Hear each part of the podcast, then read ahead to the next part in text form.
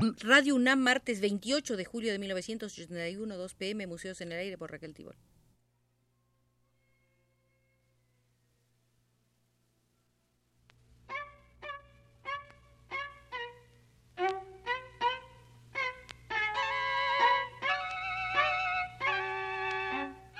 Museos en el Aire.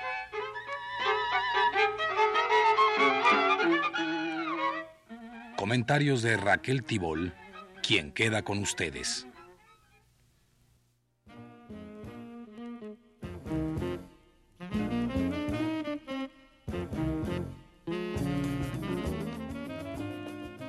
El pasado martes visitamos el Museo de la Amistad para evocar la profunda amistad que unió a dos críticos de arte desaparecidos ya, Raúl Flores Guerrero y Francisco de la Maza pese a la enorme diferencia de edades existente entre ambos.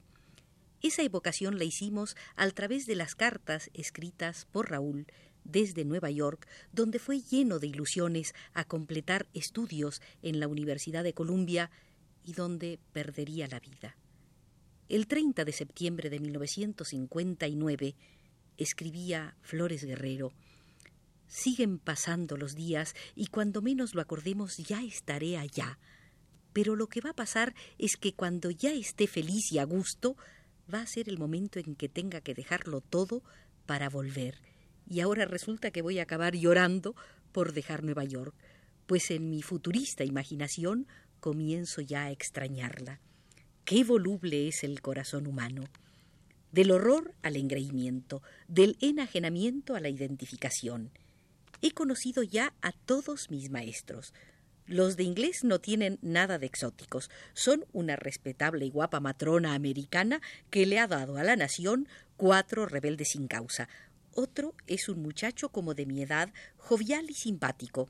Fui a una clase de Andrés y Duarte, maravillosa gente, mexicano y provinciano hasta las cachas, como que se dispara de este mundo. La clase fue deliciosamente disparatada y los güeros, que hablan español con ceseo, como que no agarran la onda. Hablaban en contra de los americanos en el mero mero meollo de la americanidad. Hablaba mal de los gachupines, rodeado por una solemne manada de migrados que forman su departamento.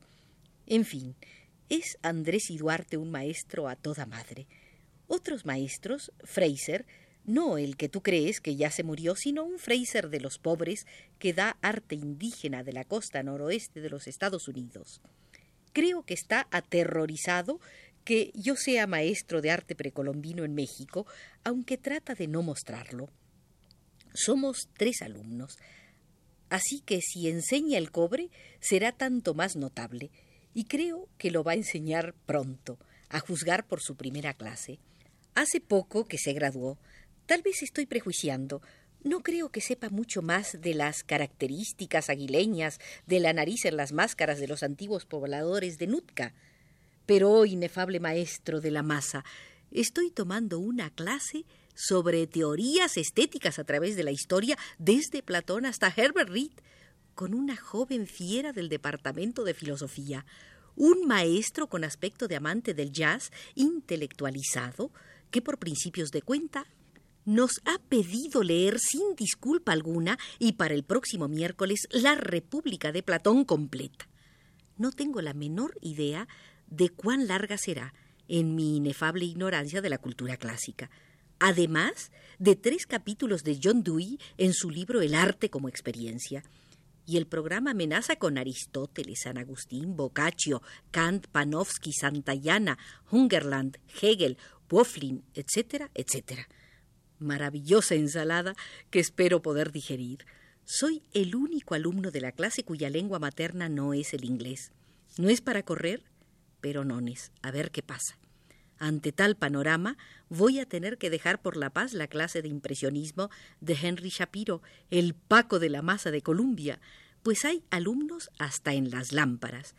Tiene facha de bohemiazo catalán, pero es un señor que se las sabe todas. Lástima.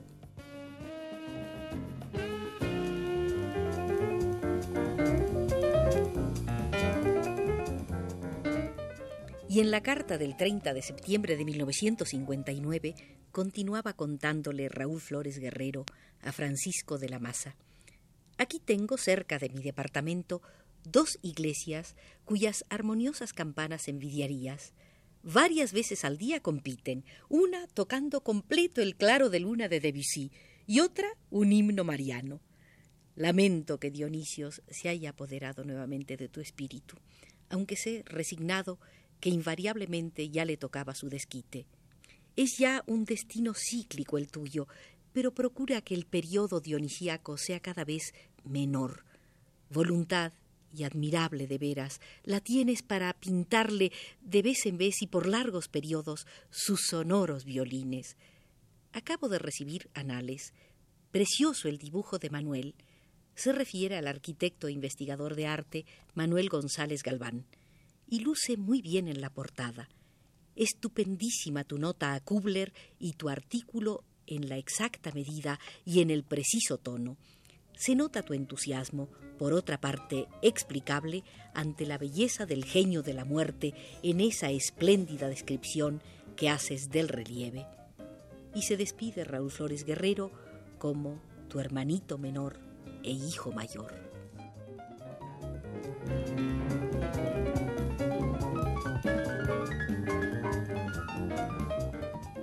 El 16 de octubre de 1959, desde New York City, le escribía Raúl Flores Guerrero a Francisco de la Maza lo siguiente.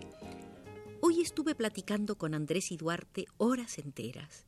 Es un poco como yo, abierto, franco, con un carácter y una manera de ser que a sus 53 años te hace sentir que estás frente a un espíritu puro, como de un gran niño al que no te queda más remedio que querer me estuvo leyendo en su departamento algunos textos de su adolescencia que conserva archivados en un gran volumen de pastas gastadas y oscurecidas por el manoseo de su añoranza seguramente. También me leyó algunas cartas entresacadas de su correspondencia con Basols. Se sienten como un jirón de la historia de nuestro tiempo. Tal vez mi hijito Octavio las verá publicadas algún día. Cuando después de cenar a medianoche caminábamos juntos por Times Square, comencé a pensar en lo que voy a extrañar a Nueva York cuando la deje. ¿Qué demonios tendrá esta ciudad, Paco? ¿Qué demonios? Ni siquiera es hermosa como París y sin embargo se va uno atando poco a poco a ella sentimentalmente. Se olvida uno que existe el campo y el sol y los árboles y el recuerdo de la selva y de los valles y de las montañas tupidas y de las costas tropicales de México. Todo parece haber sido soñado. Te juro que soy el primero en sorprenderse de mi cambio de actitud de los primeros días. Te juro también que nada afectivo ha contribuido a esto es la ciudad misma y su espectáculo interminable, del cual todo el mundo puede participar gratuitamente solo con tener un granito de sensibilidad o un mínimo sentido de captación. Media hora en Broadway te permite ver a los tipos más increíbles del mundo, a una anciana ciega bailando cha-cha-cha afuera de una tienda de discos, no por pedir limosna, sino por el simple gusto de bailar, o dos marineros borrachos, uno blanco y uno negro, abrazados como hermanos para no caerse, o un pobre anciano que se cree Cristo apostrofando junto a un coche de 1930 y con el sombrero hongo en una mano. Y los aparadores, desde los más ricos a los más cursis del mundo. Hay uno con una mujer de cerámica en cueros en la que uno de sus senos desprendibles es un salero, el otro el pimentero, y todo esto, claro, a dos cuadras del recinto en que se anuncian las maravillas de Replay. Believe it or not.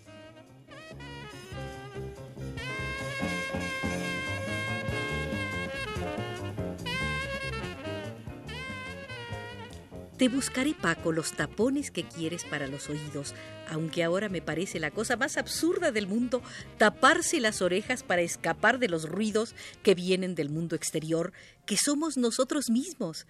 Sabes que cuando te mueras ya no podrás oírlos y que los vas a extrañar. Pero te los buscaré. Y así aprovecharé yo para preguntar si no tienen amplificadores de ruidos para mí, para que el rechinido del subway y el murmullo de la gente me llenen hasta los huesos con los sonidos de la vida.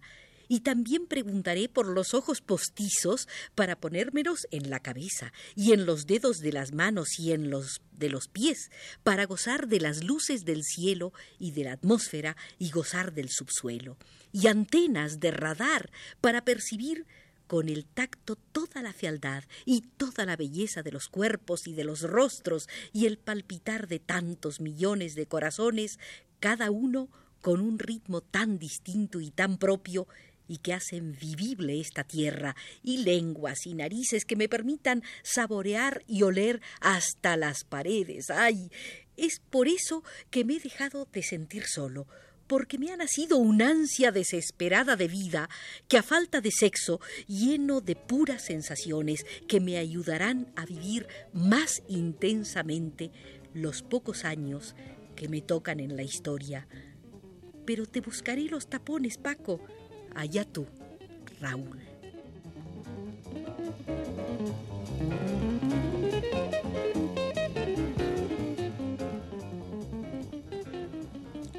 El 6 de noviembre de 1959, desde New York City, Raúl Flores Guerrero constataba, La soledad, Francisco, no la ociosidad, es la madre de todos los vicios y la prueba es que aquí me tienes escribiendo cartas y acabándome una botella de Jerez solito y mi alma.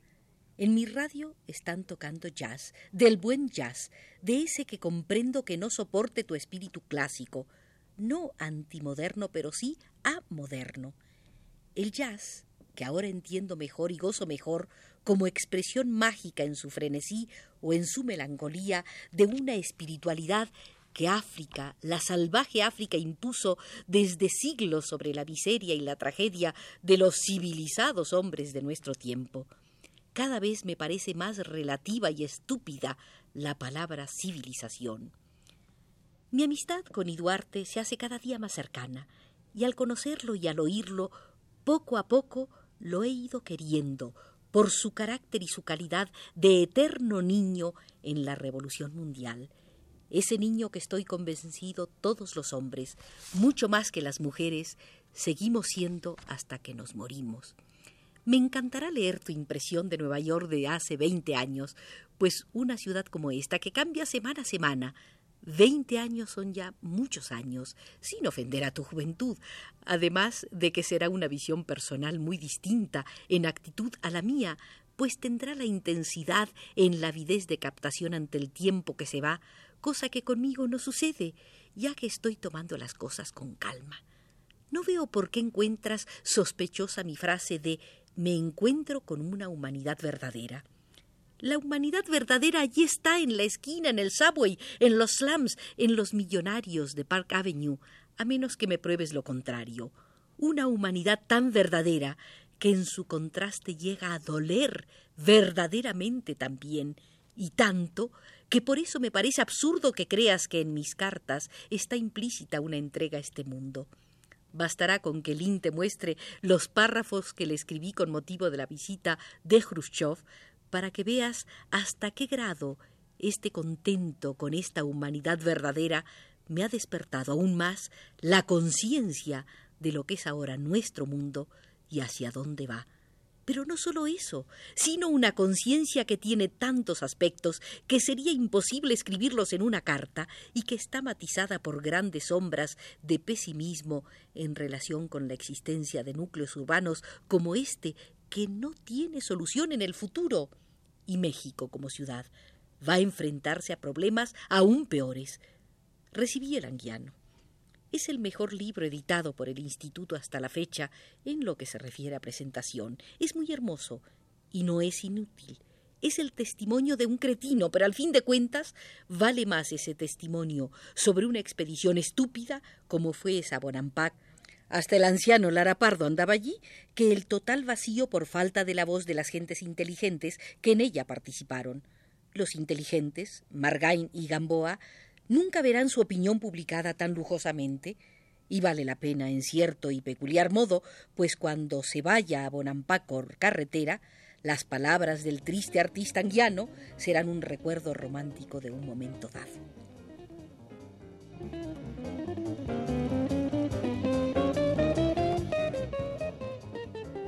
En el Museo de la Amistad hemos compartido, a través de las cartas de Raúl Flores Guerrero a Francisco de la Maza, una relación entre dos de las personalidades más valiosas que ha tenido la crítica de arte en México. Pero, por indicación de José Luis Aguilar desde los controles, ya nos retiramos.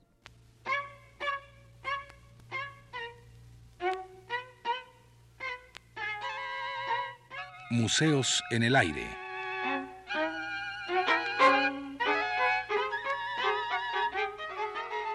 Comentarios de Raquel Tibol.